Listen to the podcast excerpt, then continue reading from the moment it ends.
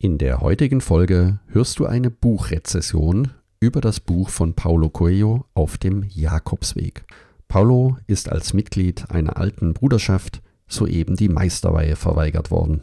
Der einzige Ausweg aus der Krise, den Pilgerpfad nach Santiago zu beschreiten, um sich selber kennenzulernen und zu erfahren, dass der Weg der Erkenntnis allen Menschen offen steht und bei den einfachen Dingen beginnt. Viel Spaß bei dieser Folge. Herzlich willkommen zum Jakobsweg. Schritt für Schritt zu mehr Gelassenheit. Mein Name ist Peter Kirchmann und ich helfe Pilgern und denen, die es werden wollen, dabei, ihren Jakobsweg vorzubereiten und ihren eigenen Lebensweg zu gehen. Und jetzt viel Spaß bei dieser Folge.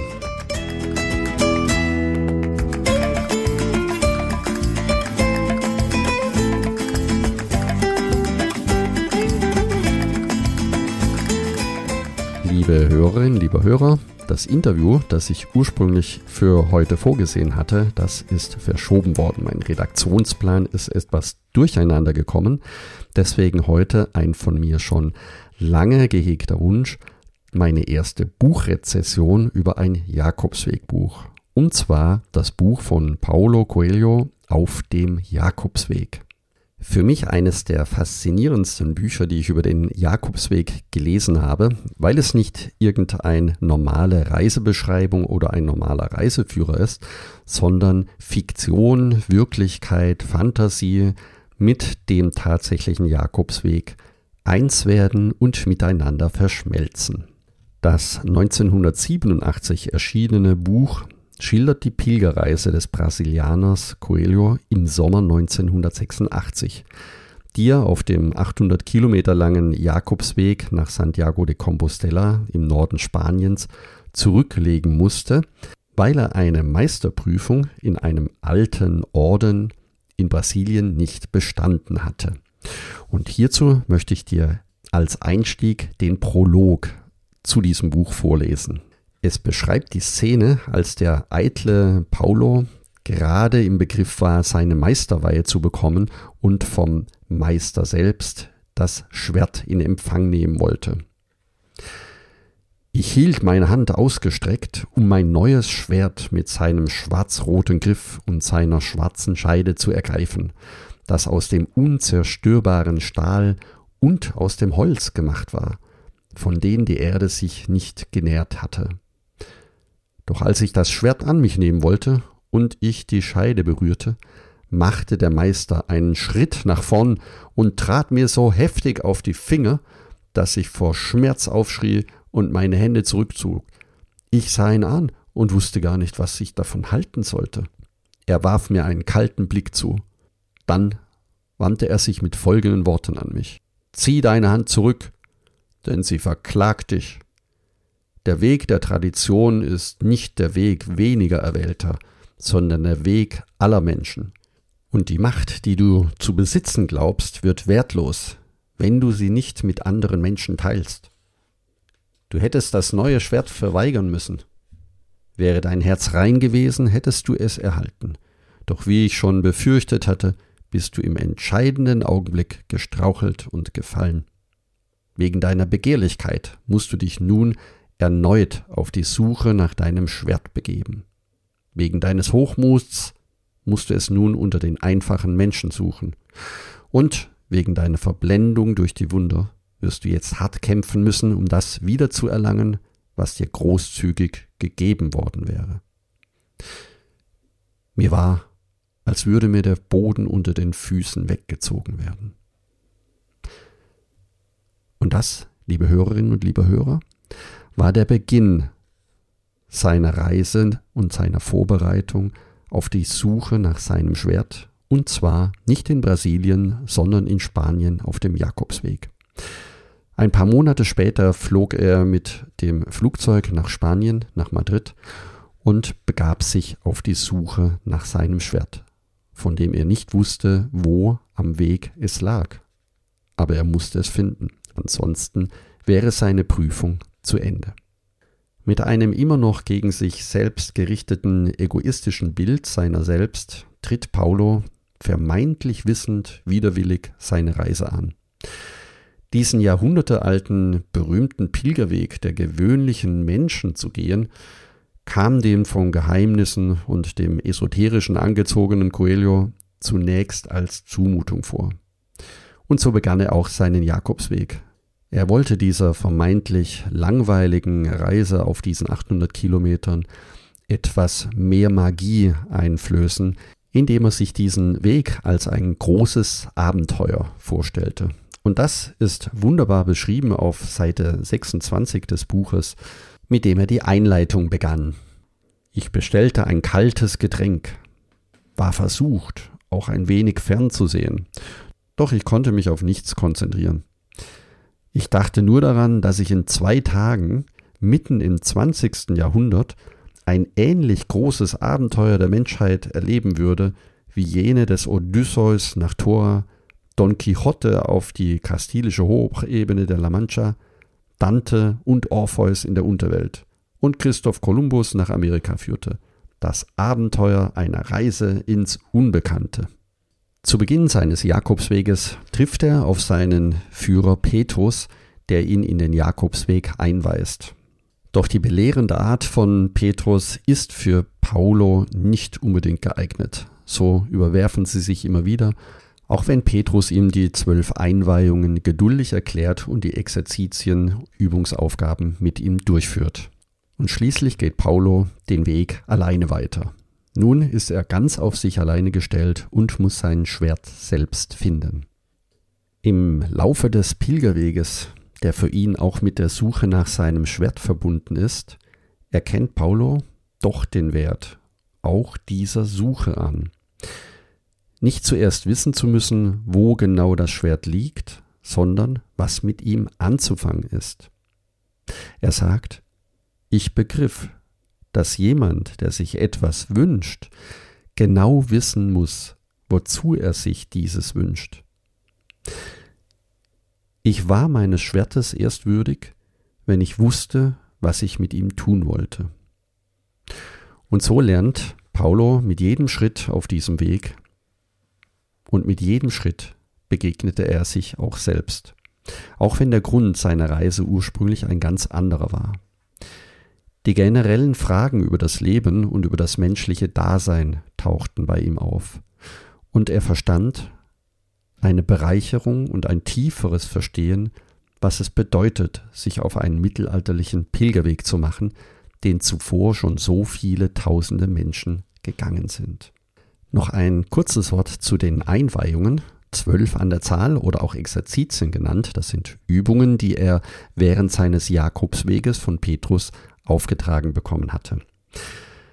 Besonders faszinierend für mich das Exerzitium der Langsamkeit. Die Übung geht ganz einfach. Ich werde es dir ganz kurz erklären. Gehe 20 Minuten lang halb so schnell wie gewöhnlich. Achte auf alle Details, auf die Leute und die Landschaft um dich herum. Der beste Augenblick, um diese Übung zu machen, ist die Zeit nach dem Mittagessen. Wiederhole diese Übung sieben Tage nacheinander.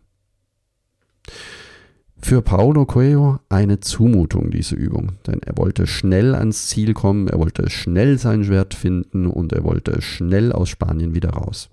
Er schreibt hierzu gegenüber Petrus, die Kälte, die ich inzwischen fast vergessen hatte, kehrte wieder zwischen uns zurück. Ich blickte Petrus mutlos an. Doch er achtete nicht darauf. Er schulterte seinen Rucksack und wir begannen die 200 Meter zum Dorf in nervtötender Langsamkeit zurückzulegen. Wir bewegten uns, doch es schien so, als kämen wir nicht von der Stelle. Ich konnte sogar das Datum lesen, an dem das Haus gebaut worden war. 1652. Petrus setzte, so langsam es irgendwie ging, einen Fuß vor den anderen. Ich zog meine Uhr aus dem Rucksack und band sie mir um.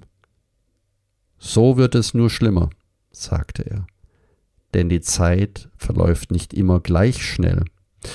Wir sind es, die ihren Gang bestimmen. Ich begann ständig auf die Uhr zu sehen und fand, dass er recht hatte.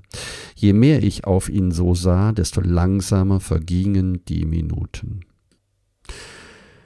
Das Buch macht einem bewusst, dass unterwegs zu sein, auf dem Jakobsweg zu wandern, das Ziel sein sollte und nicht unbedingt so sehr das Ankommen. Coelho versteht es meisterhaft, durch eine ausdrucksvolle Bildsprache die Erlebnisse und Erkenntnisse auf seinem persönlichen Weg zu schildern. Die Begegnung mit seinen Dämonen in Form eines Hundes oder eines Zigeuners, der Kampf und all die Gedanken und Gespräche, die sich eben aus genau diesen Situationen entwickeln, sollen dem Leser zeigen, dass alles, was uns auf unserem Weg begegnet, sei es auf dem Jakobsweg oder auf unserem Lebensweg, nichts anderes ist als eines jeden persönlichen Lebensschule. Diese Begegnungen passieren aus einem bestimmten Grund. Wir sollen daraus lernen und damit wachsen. Es sind zwar auch einige wirklich abgedrehte Erlebnisse, so wie er beschreibt, wie er den Dämonen und den Heiligen begegnet. Und zugegeben als Leser kann man ihm nicht bei all seinen Wegstationen immer ganz folgen. Denn die rituellen Praktiken und die spirituellen Kämpfe, mit denen Coelho es zu tun bekommt, lassen einen manchmal schmunzelnd vermuten, dass der Brasilianer, wahrscheinlich weil es sehr heiß war in Spanien, eine zu lebhafte Fantasie an den Tag gelegt hat. Dennoch ist für mich das Buch höchst anregend und für jeden spirituellen Geist höchst empfehlenswert. Coelhos Geschichte ist für mich eine wunderbare Verschmelzung von Fiktion und Wirklichkeit und lädt zum Nachsinnen ein. Seine Abenteuer sind nicht unbedingt spektakulär, aber gut und fantasievoll inszeniert. Und was in dieser Geschichte nun wirklich wahr oder reine Fantasie ist, das bleibt wohl eher das Geheimnis des Autors. Aber das ist ja bei vielen Büchern so. Also, wer einen Reiseführer erwartet, ist hier falsch bei diesem Buch. Aber wer gerne Bücher liest, die mit Spiritualität, Mystik und Religion zu tun haben, auch Tiefsinn und Weisheit, der hat mit dem Buch von Paulo Coelho einen wirklichen lesenswerten Roman in der Hand, der ihn kurzweilig in einen besonderen Jakobsweg einführt. Und wer weiß, vielleicht findest du unterwegs ebenfalls einen Meister, der dich auf dem Weg begleitet. Und wenn es nur der Weg selbst ist. Ach ja, fast hätte ich es vergessen. Er hat dann tatsächlich am Schluss sein Schwert noch gefunden auf dem Jakobsweg, von dem er nicht wusste, wo das Schwert versteckt war und auf ihn wartete. Wie die genaue Lösung und wo er sein Schwert gefunden hat, das erfährst du, wenn du das Buch liest. Wenn du jetzt Lust auf das Buch bekommen hast, dann findest du in den Show Notes einen Link, der dich direkt zum Buch führt. Und jetzt noch ein Punkt in eigener Sache. Wie du mitbekommen hast, wird es in der nächsten Zeit mehrere Interviews geben. Über den Jakobsweg, über Pilger und über Menschen, die anderen Pilgern es ermöglichen, ihren Jakobsweg zu gehen. Das sind die vielen kleinen, stillen Helfer, die entlang des Weges da sind, ohne die der Jakobsweg nicht das wäre, was er heute ist. Wenn du also zu diesen Personen gehörst und jetzt gerade zuhörst, dann würde ich mich riesig freuen, von dir zu hören, Sende mir einfach eine Sprachnachricht auf jakobsweg-lebensweg.de slash podcast, dort auf den grünen Button drücken und einfach lossprechen. Oder du schreibst mir eine E-Mail. Beides verlinke ich unten in den Show Notes. Wenn auch du mehr über den Jakobsweg erfahren möchtest, um dich vorzubereiten oder deine nächste Reise zu planen, dann werde jetzt Teil des kostenlosen Buen Camino Clubs. Dort findest du alles, was du benötigst, um deine Reise vorzubereiten. Ein kostenloses Herbergsverzeichnis, eine Etappenplanung, Packlisten und auch ein Online-Kurs, der dich dabei unterstützt. Gehe deswegen hierzu am besten gleich auf buencaminoclub.de. Trage dich dort direkt ein und du kannst alles downloaden, was dir wichtig ist. Danke, dass du zugehört hast und ich freue mich, wenn wir uns nächsten Sonntag wiederhören und denke daran, du bist wunderbar. Ich wünsche dir eine lebensfrohe und schöne Woche. Buen Camino, dein Peter Kirchmann von Jakobsweg-lebensweg.de.